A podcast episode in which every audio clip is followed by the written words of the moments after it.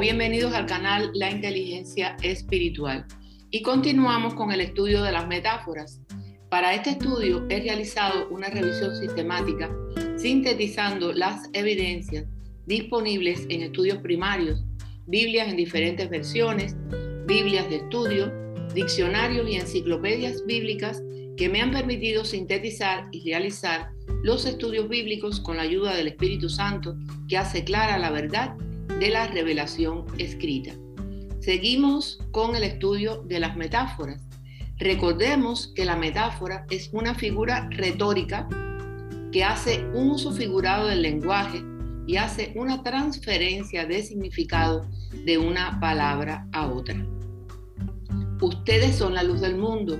Una ciudad en lo alto de una colina no puede esconderse, ni se enciende una lámpara para cubrirla con un cajón por el contrario, se pone en la repisa para que alumbre a todos los que están en la casa. Hagan brillar su luz delante de todos para que ellos puedan ver las buenas obras de ustedes y alaben al Padre que está en el cielo. Mateo 5 del 14 al 15. En el caso de la luz, los científicos del Centro de Iluminación de Nueva York han informado que los ambientes de luz natural aumentan la productividad y comodidad de las personas y proporcionan estimulación mental y visual, pues cuanto más hará la luz de Cristo para darnos conocimiento de la verdad, para vivir en su luz como guía y senda de paz. Reflexionemos bíblicamente.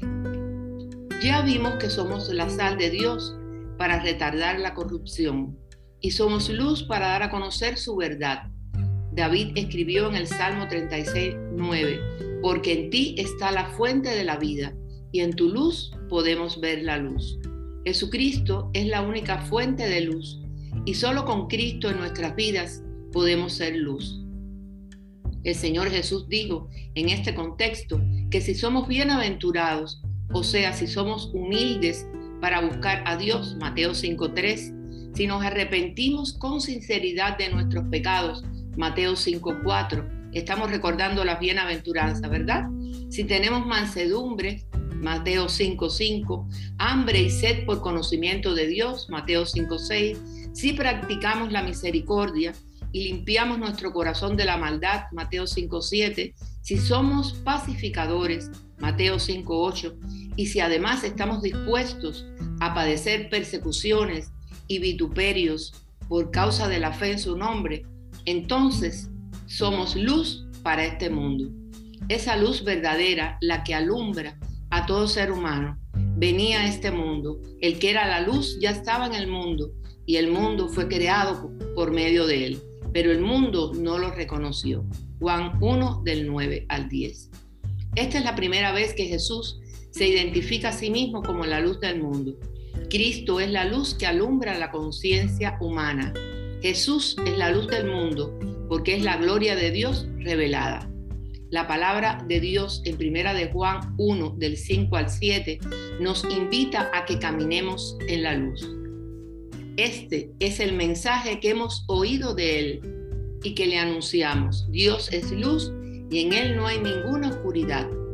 Si afirmamos que tenemos comunión con él, pero vivimos en la oscuridad, mentimos y no ponemos en práctica la verdad. Pero si vivimos en la luz, así como Él está en la luz, tenemos comunión unos con otros y la sangre de su Hijo Jesucristo nos limpia de todo pecado. Primera de Juan 1 del 5 al 7. Jesús nos brinda esta definición esencial, perdón. Juan nos brinda esta definición esencial de Dios y de su santidad en su actuación como prototipo de limpieza y santidad moral, aspectos que se derivan de su esencia divina y de su perfección. En el pensamiento de Juan esto significa lo que dijo Jesús. Yo soy la luz del mundo.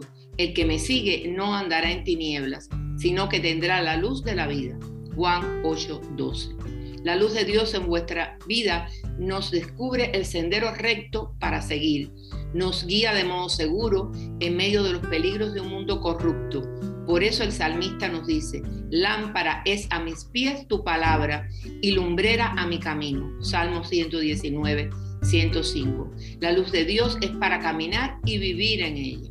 El pueblo de Dios debe proclamar la luz de Dios en un mundo rodeado de oscuridad, para dar luz a los que viven en tinieblas, en la más terrible oscuridad, para guiar nuestros pasos por la senda de la paz.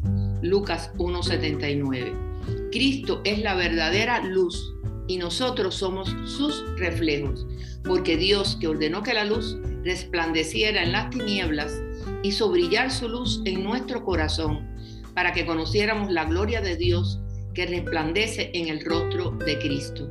Segunda de Corintios 4:6. Este mismo Dios que brilla sobre la faz de Cristo, por medio del cual se revela al mundo, brilla en los corazones de los que creemos. Él crea la luz en las tinieblas, porque Él mismo es la luz. Por lo tanto, la luz indica la gloria de Jesús, la plenitud de gracia y verdad. Contemplar la gloria del Señor trae como resultado que seamos transformados de gloria en gloria en la misma imagen como por el Espíritu del Señor. Segunda de Corintios 3:18. El apóstol Pablo habla de la luz como el conocimiento de la verdad.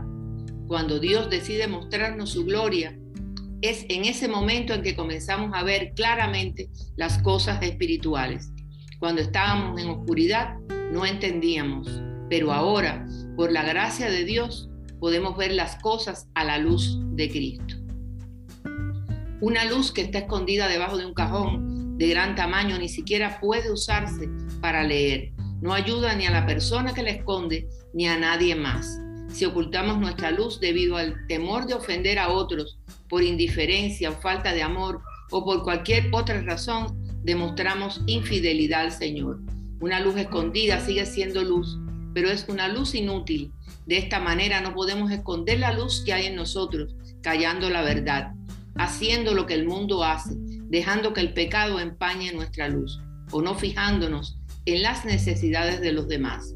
Pablo desde sus primeras cartas habla de hijos de la luz.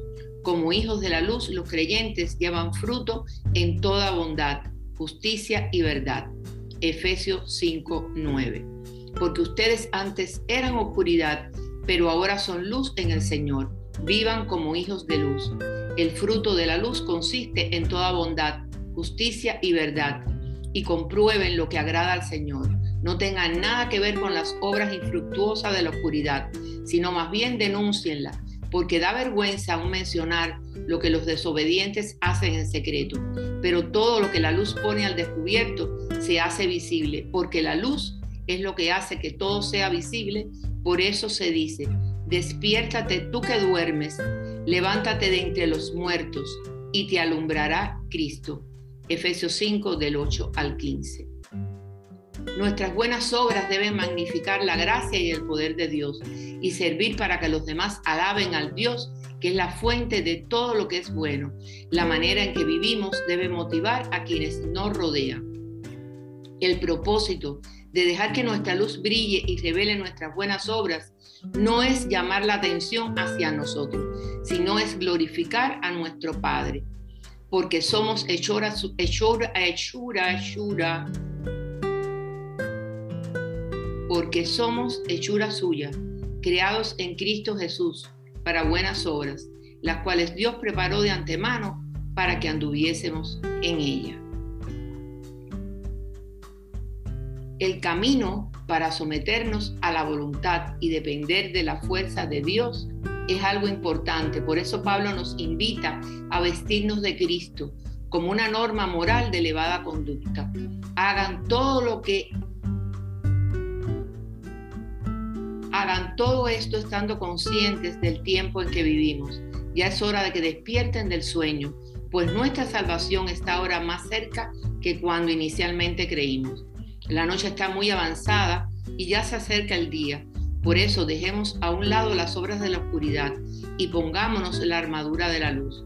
Vivamos decentemente como a la luz del día, no en orgías y borracheras, ni en inmoralidad sexual y libertinaje ni en disensiones y envidias.